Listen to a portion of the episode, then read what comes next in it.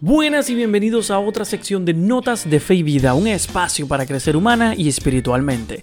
Les doy la bienvenida a otra semana más, el episodio número 82. Ya estamos aquí 82 semanas cerca, específicamente para celebrar este domingo la ascensión del Señor y bastante cerca ya de Pentecostés. Hoy tenemos un programa cortito, lleno de noticias, pero lleno de información para todos ustedes. Así que por favor compártelo, síguenos en las redes sociales, déjale saber a todo el mundo que ya estamos disponibles en cualquiera de las aplicaciones Spotify, Apple Podcast, Google Podcast, cualquiera, la que usted desee, porque Notas de Fe y Vida acaba de comenzar. Iniciamos esa primera parte hablando de las noticias que están saliendo desde el Vaticano y de la Iglesia Universal, como les explicaba al principio, y ahora lo abundo un poco más. El programa de hoy es bastante sencillo, bastante simple. No solamente voy a tocar algunas noticias, tal vez reflexionar sobre un tema específico que el Papa ya tocó, pero no voy a tener un programa mucho más largo. Yo tenía algo, ¿verdad? Algo programado, tuvimos, tuvimos, ¿verdad? El padre Omar y yo llevábamos haciendo contacto eh, con estos eh, jóvenes en, Colombia que pertenecen a la red Ignaciana Juvenil y pues hemos estado esperando, ¿verdad? Cuando podemos, ¿verdad? Enlazarnos. Teníamos pendiente para tenerlos este jueves y que ustedes pudieran ya tener este, esa, por lo menos esa, esa cercanía con ellos y pudieran conocer qué es lo que está pasando específicamente en Colombia. Pero lamentablemente, ¿verdad? Todavía no hemos podido encajar, así que el programa se nos, también se nos mezcló con todas las cosas de cierre de semestre, eh, con todos los cierres de graduaciones, misa de graduaciones, todo lo que está pasando ahora mismo en este espacio de cierre y pues se nos, se nos complicó un poco. Así que lo que decidimos fue hacer un programa, ¿verdad? Yo decidí hacer un programita un poco más corto con las noticias específicas y pues ya si más tarde nos podemos en estos días, ¿verdad? Poder enlazar con ellos y hacer esa reunión. Ya grabaríamos para el jueves que viene para que ustedes lo tengan. De tardarse más y demorarse, porque sabemos que ellos están ahora en una complejidad eh, de la realidad que están viviendo, pues tan pronto, ¿verdad? Se pueda, si no, pues tendremos también otras entrevistas que tenemos pautado ya para las próximas semanas.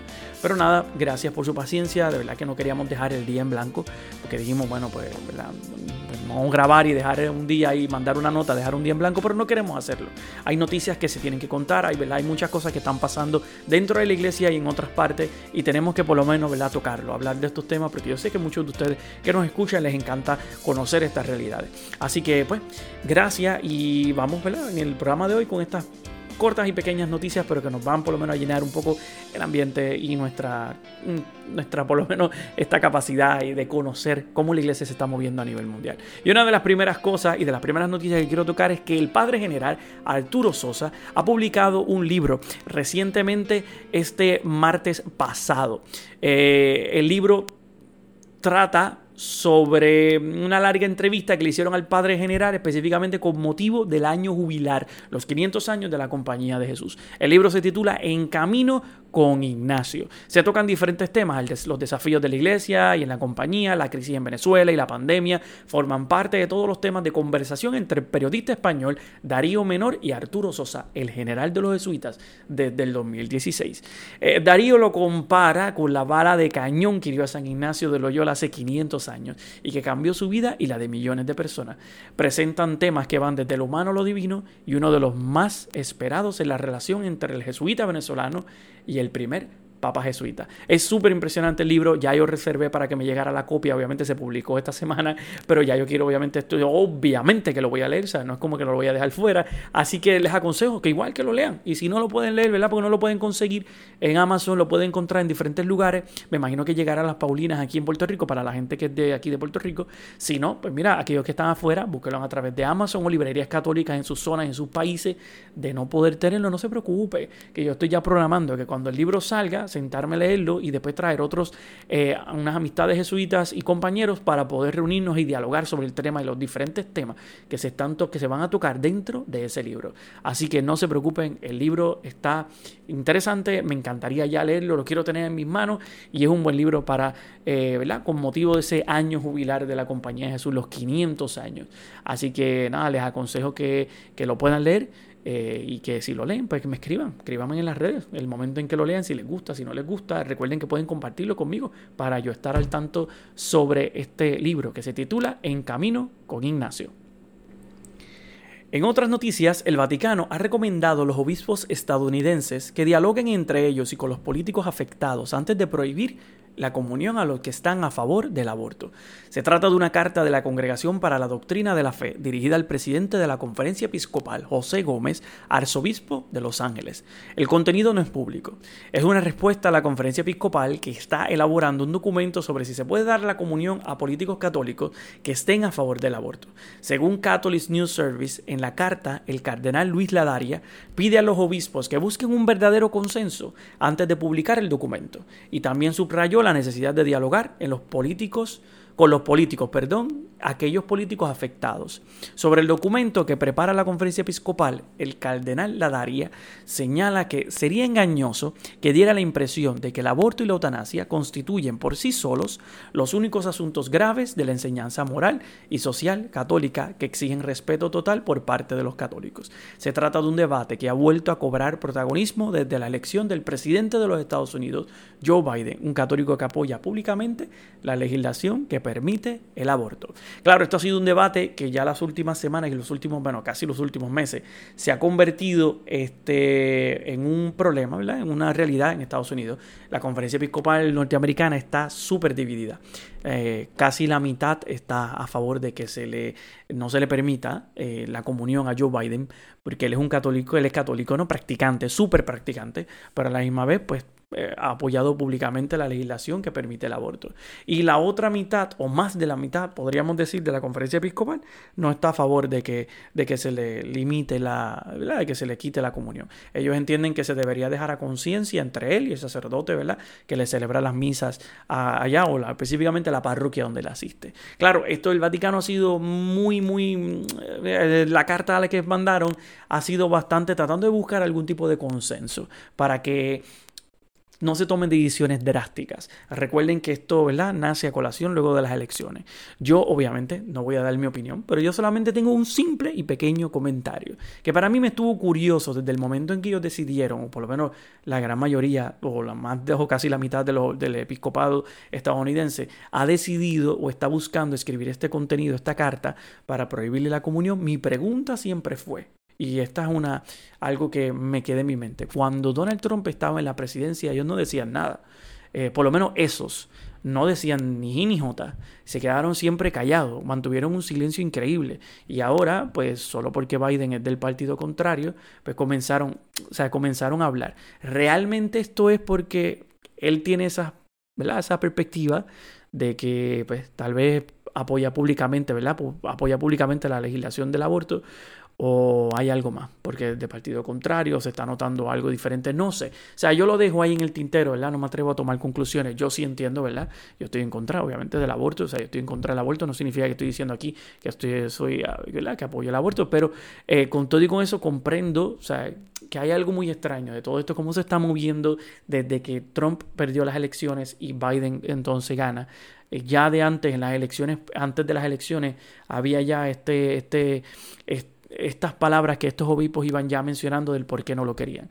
Y me está un poco, no sé, me está extraño. Vamos, el Vaticano va a estar, tiene que estar pendiente de estos asuntos. ¿Y qué realmente va a pasar luego de ahí en la iglesia de Estados Unidos? Recuerden que esto es una realidad y una estadística.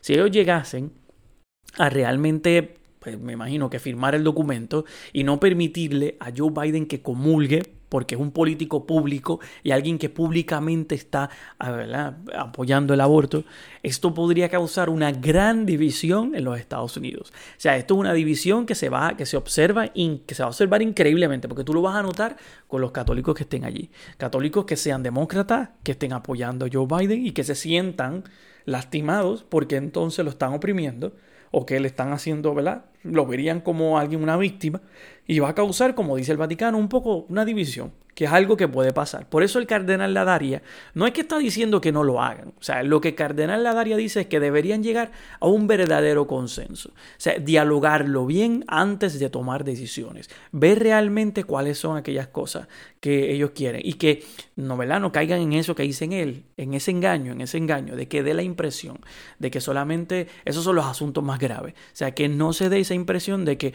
ah, los católicos están en Estados Unidos solo porque eh, van a caer encima a todos los que apoyan el aborto. Pues mira, eso no son, lo que dice él, esos no son los únicos asuntos graves de la enseñanza moral y social católica. O sea, que no se vea como que eso es lo único que realmente eh, es, es grave. O sea, que es que es complicado. O sea, yo creo que es un asunto complicado observarlo desde el punto de vista de la realidad específica que se va a vivir en los Estados Unidos. Vamos a ver en la próxima semana, específicamente en el próximo mes ya, a ver qué sucede, qué realmente van a decidir los obispos y cuál sería la repercusión que esto va a dar. Porque está la parte de que si le, no le permite eh, comulgar, va a crear una división, como también si lo sigues dejando igual, también va a crear una división. O sea, hay que ver, hay que sopesar realmente, porque desde que ellos abrieron el tema ha creado una controversia en los Estados Unidos increíble, desde un lado y otro lado. Vamos entonces a ver cómo esto se va dando un desenlace pidiéndole igual al Espíritu Santo que esté ahí presente, para que las decisiones que se tomen sean decisiones correctas y buscando siempre el bienestar de la iglesia, no algo personal ni, ni nada más. Eso siempre el bienestar de la iglesia. En otras noticias hay una noticia un poco más interesante, específicamente ya moviéndonos a Roma, el Papa ha instituido un nuevo ministerio laical, el de los catequistas. Lo ha hecho a través del motu propio Antiquum Ministerium, antiguo ministerio. El texto ha sido presentado en el Vaticano y recuerda que no se trata de una novedad, ya que entre los teólogos es una opinión común que los primeros ejemplos se encuentran ya en los escritos del Nuevo Testamento. Por eso evoca el modo de evangelizar de los primeros cristianos. Monseñor Rino Fisichella, presidente del Pontificio Consejo para la Nueva Evangelización, dijo lo siguiente al respecto de este motu propio. Es importante señalar que el motu propio no se habla de personas consagradas, no porque no puedan ser catequistas, más bien porque su vocación ya implica esta dimensión. La institución de este ministerio es laical y el documento deja claro que no se trata de una clericalización de los laicos, sino realmente eh, es algo para que las personas ¿verdad? sean instituidas, un nuevo ministerio, el ministerio laical del catequista. Obviamente muchos de ustedes en sus comunidades y específicamente en sus países, aquí en Puerto Rico, ¿verdad? Se nota, existe ya el catequista, una pesta hombre, mujer que se dedicaba, ¿verdad? Que en la iglesia que se ofrece para educar a estas, ¿verdad? Nuevas personas que se integran dentro de la iglesia, estos nuevos bautizados, que hay siempre niños, los va llevando a través de los diferentes sacramentos, la primera comunión, la confirmación, hay catequistas también que preparan para los matrimonios eh, y, muchos otros catequistas que se dedican a otro tipo de ejemplos específicamente dentro de la iglesia. Y el Papa a través de este motu propio lo que busca es que también se cree una liturgia, una liturgia específica para el momento de instituirlos, ¿verdad? De esa institución, de ese ministerio laical. Que no solamente sea, ah, pues tú eres el catequista de esta parroquia y pues ya, te toca mañana o el viernes o lo que sea, el día que sea y entonces te toca. Eh, no, realmente es para que haya algo más formal, algo bien, como las primeras comunidades, un ministerio, que la persona entienda que es algo que ha sido también llamado. El catequista también es una vocación, o sea, no es algo fácil, aunque mucha gente quisiera, no todos pueden ser catequistas, porque ser catequista es como ser maestro, es como ser una persona, un educador, una persona que se dedica a enseñar. Tienes que tener también eso, ese don que nace, ese, ese amor que nace por enseñar, la paciencia también para educar a estas nuevas personas, estos jóvenes, ¿verdad? Estos niños que están entrando en un ambiente nuevo de iglesia y tener también la capacidad de poder aprender todo lo que la iglesia busca enseñar a, esta, a estos nuevos bautizados que van a ir poco a poco, poco a poco, este, moviéndose en este ambiente. Yo creo que es muy bonito que el Papa y la misma iglesia haya ido buscando y con este motu propio ya presente este ministerio del catequista como algo formal para los laicos. Así que me imagino que ellos están diciendo que en los próximos meses estará saliendo entonces la liturgia, el rito, el rito para, la, para esa institución, para ese rito dentro de la iglesia, al final de la misa o dentro de la misa, no sé cómo sería, para entonces instituir a aquellas personas como catequistas ya formales, parte de ese ministerio. Va a ser algo súper hermoso, muy bien porque el Papa lo que busca también es que se les reconozca. O sea, que también además se les reconozca, la gente los vea como personas ejemplares. Así que eso también, ¿verdad? Cambia un poco el formato, porque también tiene que buscar personas, como decimos, ¿verdad? Personas ejemplos dentro de la comunidad. Exactamente, personas que también mantengan un estilo de vida propio para ser catequista, esa parte de ese ejemplo que realmente los niños y las niñas puedan seguir en el momento de la catequesis que vayan aprendiendo de ellos sobre la humildad, sobre ese crecimiento, sobre esa inteligencia ese conocimiento de la iglesia. Y yo creo que es muy bonito lo que el motu propio trata de, buscar. Si ustedes lo quieren leer, lo pueden encontrar en Vatican News o en vatican.va. Pueden encontrar el motu propio para que entonces lean específicamente lo que se publicó esta semana sobre los catequistas. El Papa en la audiencia general de ayer eh, recordó que rezar no es sencillo y que la experiencia de los grandes orantes nos muestra que la oración no es solo fuente de consolación y alegría, sino también momentos de lucha, de cansancio y de sequedad. De este modo explicó una dimensión más profunda de la oración. La definió un espacio donde se produce un combate espiritual, especialmente duro en los momentos de aridez, duda y tentación. El Papa dijo que en esos combates se nos pide decidir, como nos enseña San Ignacio de Loyola, si ponerlos bajo la bandera de Jesucristo, es decir, si lo seguimos, amamos y servimos solo a Él, o si nos dejamos vencer por los engaños del maligno. Escuchemos específicamente un resumen de la catequesis del Papa para la audiencia general de ayer, miércoles 12 de mayo. Queridos hermanos y hermanas, reflexionamos hoy sobre la oración como combate espiritual. Rezar no es sencillo, aunque todo el mundo puede rezar. El silencio, la concentración, la oración son ejercicios no fáciles y a veces la naturaleza humana se revela. El Catecismo de la Iglesia Católica enumera algunos de los obstáculos para la oración que podemos encontrar fuera o dentro de nosotros mismos. Por ejemplo, el desánimo, la tentación del activismo, la decepción, pensar que no somos escuchados, y así podemos enumerar más. La experiencia de los grandes orantes nos muestra que la oración no es solo fuente de consolación y alegría, sino también momentos de lucha, de cansancio, de sequedad. Ninguno de estos personajes tuvo una oración cómoda. La paz que alcanzaron llegó a través de un combate interior. Y en ese combate se nos pide decidir, como nos enseña San Ignacio de Loyola, si ponernos bajo la bandera de Jesucristo, es decir, si lo seguimos, si lo amamos, si servimos solo a Él, o si nos dejamos vencer por los engaños del maligno. Tengamos la certeza de que cuando rezamos nunca estamos solos y de que en los tiempos de prueba y oscuridad, cuando parece que todo se desmorona y no hay puntos de referencia, el Señor Jesús, aunque no percibamos su presencia, siempre está a nuestro lado, nos reanima con su gracia, nos sostiene, nos guía y nos protege. Saludo cordialmente a los fieles de lengua española. Pidamos al Señor especialmente en los momentos de aridez, duda y tentación, nos conceda la fuerza del Espíritu Santo para orar con humildad, confianza y perseverancia. Que la Virgen Santa nos ayude con su intercesión maternal para que no nos apartemos nunca de Jesús. Que Dios los bendiga. Muchas gracias. Como pudieron escuchar, el Papa Francisco nos habla esta semana en la audiencia sobre la oración. Y la oración no tanto como este momento de consolación, sino como un espacio de desolación. Algo en donde no todo el tiempo, ¿verdad?, se pueden dar esos frutos, sino como ese combate espiritual. Esa lucha que todo el tiempo tenemos por, por alcanzar, tal vez por comunicarnos con Dios. Y yo creo que tiene mucha eh, realidad específicamente lo que él dice, porque en la oración, en el tiempo en que vivimos, específicamente la oración muchas veces eh, no nos da la contestación en el momento.